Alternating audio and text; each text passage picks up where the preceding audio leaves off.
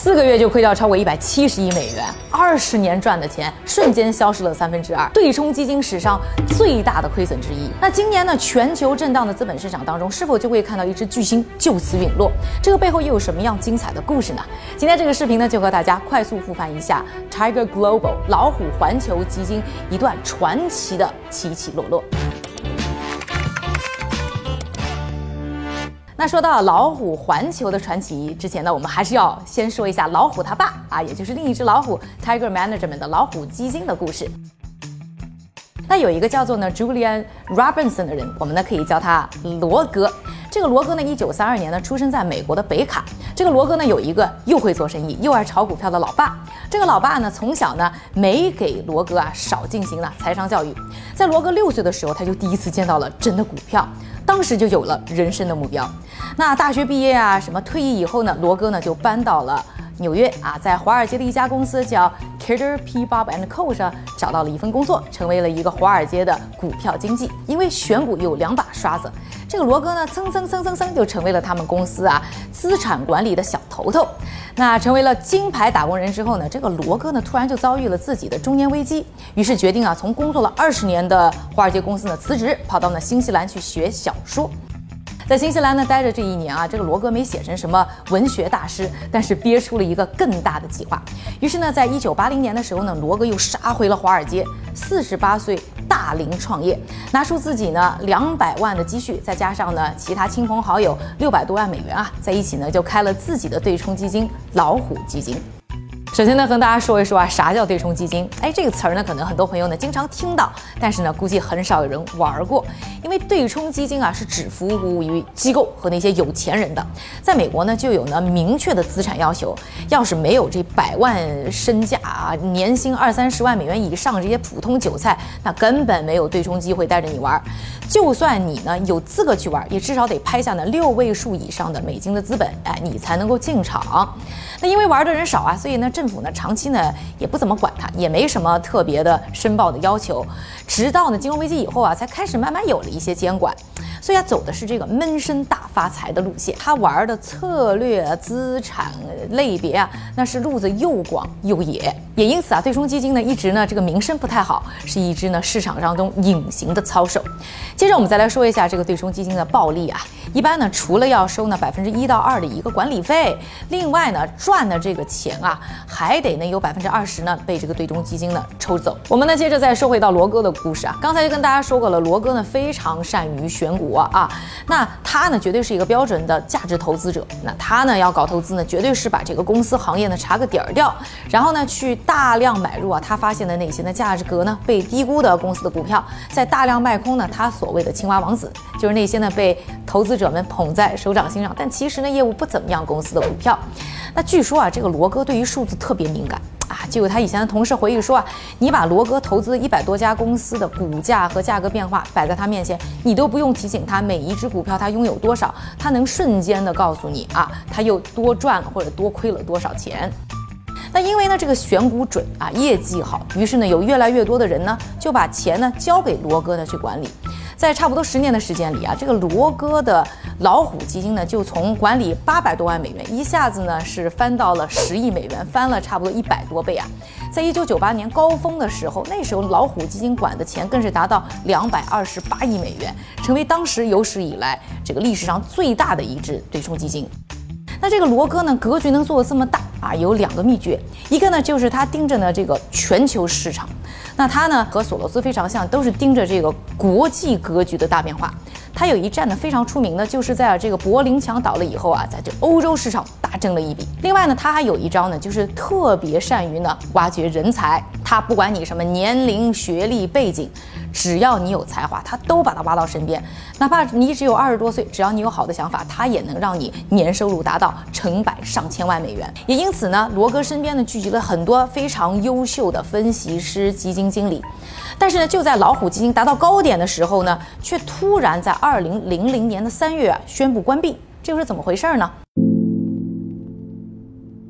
要说呢，这个盘子做大了。这个呢，罗哥呢也开始觉得这个股市上的小钱呢有点看不上眼了，于是呢开始跟索罗斯一样啊，去开始呢玩这个盘子更大的外汇和债券。据说呢，在泰铢当年被做空的时候啊，那老虎的仓位可是索罗斯的三倍。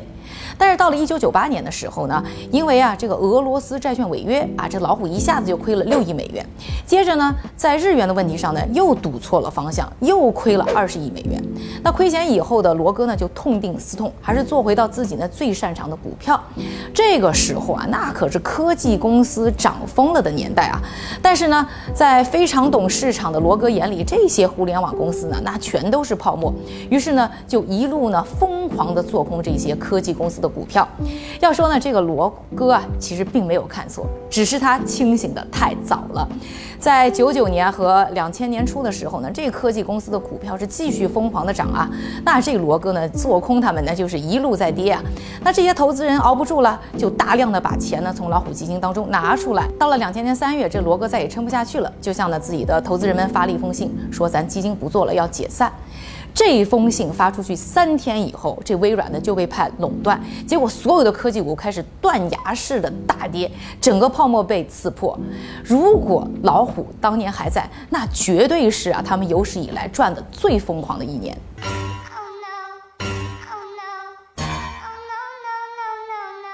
老虎基金虽然关门了，但是罗哥呢并没有完全隐退，他拿出呢自己很多的钱呢，去投给了自己啊提拔的小弟们，让他们呢各立门户。要知道，现在在对冲基金行业当中啊，有差不多两百多家呢都是和老虎有关系，或者说是老虎系的，而且其中有不少啊都是呢行业的头部。那这些小老虎当中呢，有一只就是 Tiger Global，老虎环球也是我们今天要重点说的一家公司。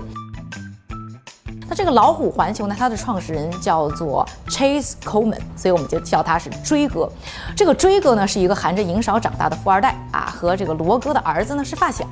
这个追哥呢大学毕业以后呢就进了老虎，那因为太能干了，不到四年的时间啊就提拔成了公司的合伙人。这个罗哥呢是非常看好追哥啊，所以呢在老虎基金关门的时候呢就拿出了两千五百万美元，给了当时呢只有二十五岁的追哥建立了。老虎环球，这个追哥呢也是不负这个罗哥的厚望啊。那在二十年的时间当中呢，这个老虎环球掌管管理的资产呢，就从那两千五百万美元，一直是上升到去年年中的九百多亿美金。那这个老虎环球又是怎么崛起的呢？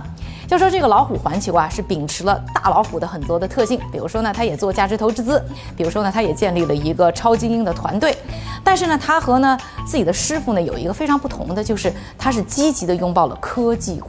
紧紧的是抓住了这个互联网崛起带来的利益啊。当然了，投科技公司的基金很多嘛。这个老虎环球之所以能做出圈呢，还有两个重要的原因。第一个原因呢，就是这个追哥呢和罗哥一样，他走的是国际路线，除了美国大本营啊，从什么中国、印度到中东、俄罗斯，到处都有呢。这个老虎环球的身影，像大家非常熟悉的什么阿里、滴滴、新浪等等一些呢中国优秀的科技企业啊，这个老虎环球呢它都投过。第二个原因呢，就是在于啊，这个老虎环球呢不只是在这个股市上打拼了啊，它还开始呢去碰那些啊这个一般的对冲基金不怎么碰的。啊，一级市场就是直接去投这些创业企业。那因为呢，这个追哥发现啊，在这些科技公司呢上市之前，这个增长的价值呢可能来得更大。这个怎么能放过呢？于是呢，老虎环球就多出了这个类似呢风投的业务。当然了，虽然也是在投呢创业企业，但是呢，风投们其实都没怎么把老虎环球呢当成自己人，因为老虎环球的打法是打破了传统的这些风投们他们的 playbook。那老虎环球啊，他在投创业公司的时候，我们可以用四点来来总结。首先啊，一般的这个风投呢，都靠自己呢非常懂行啊，在一个赛道上深耕啊，去找到呢优质的投资目标。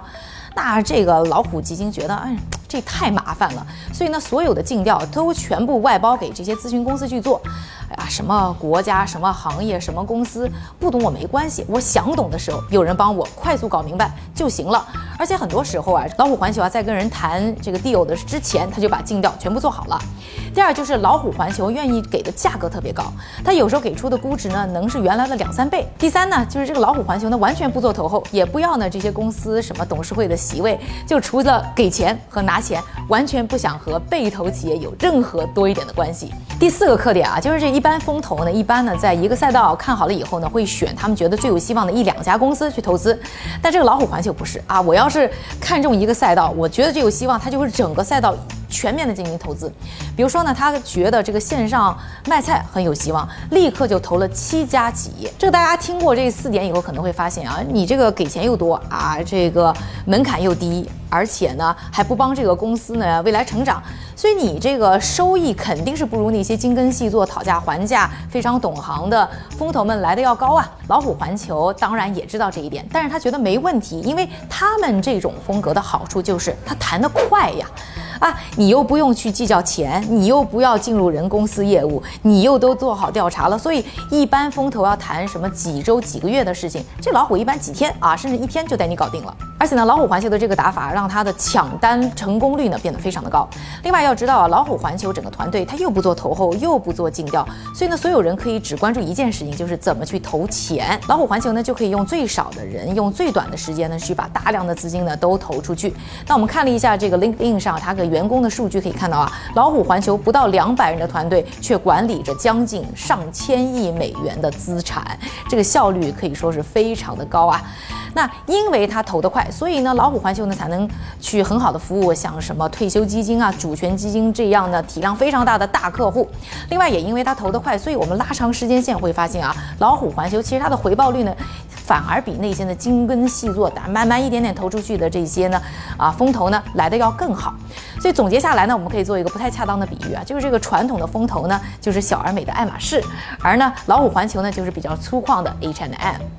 我们再说回到啊，老虎环球它的对冲基金，就是玩股票的这个方面的业务，应该说呢也是和它的啊投创业公司的风格差不多，非常的激进。也因此呢，在二零二零年疫情爆发以后，是完全抓到了科技股上涨的红利啊。那一年他们就赚了一百零四亿美元。也因此呢，这个追哥呢是登上了这个有史以来表现最好的对冲基金经理排行榜上的第十四位啊。而也就在呢人生高点的时候啊，和他。他的师傅一样。啊，老虎环球也开始暴露出问题。应该说啊，这个整体的科技股上涨呢，老虎环球他们激进的策略呢，应该是功不可没。当然了，把科技股推高的时候啊，他们的身价上涨，但是也因为呢，这些科技股的价格非常的高，所以也造成他们摔下来的时候就摔得非常的惨。另外呢，要说这个追哥和自己的师傅一样，也是这个时机看的呢有点不太准。那在去年第四季度的时候呢，这个加息的声音就已经开始浮现了，那老虎环球已经开始亏钱了，但当时呢。那追哥呢是坚持认为这并不是大跌的开始，而是呢低价买入的好的时机。所以在去年底的时候呢，还在大笔的加仓啊。今年跌的最惨的像 Peloton 啊、Zoom 啊这样一些呢科技公司的股票，也因此呢，在今年科技股全球暴跌的时候啊，老虎环球成为了流血最多的巨兽。当然了，这个追哥也从呢师傅当年的经验当中呢，啊学到了很多，所以呢，现在对于他们投资者。撤资的要求和时间表呢，要求是要高的很多，所以呢，给自己留了足够的时间和弹药呢，去恢复。但是呢，时代会不会给他这个翻盘的机会呢？另外呢，要说啊，他们现在投呢创业公司的这个风投类似的业务呢，应该说还是比较坚挺的。今年三月呢，他们号称的新一期的基金呢，还融到了一百二十七亿美元。但是啊，在这个科技股估值大幅下降的这个大环境下，是不是这也会成为一个呢会爆仓的？啊，定时炸药呢？没人知道，未来到底会怎么样？还有很多的问号。我会呢帮大家呢持续关注，随时和大家更新。那今天呢，关于呢老虎基金以及老虎环球的传奇呢，我们就暂时说到这儿。要说呢，我今天给大家讲的这个版本是个超简单的版本。如果大家呢对哪一部分呢非常感兴趣呢，欢迎呢在留言区告诉我啊。如果想听的朋友比较多呢，我再找一个时间呢和大家呢慢慢去说一下其中的一些细节和一些呢有意思的一些趋势。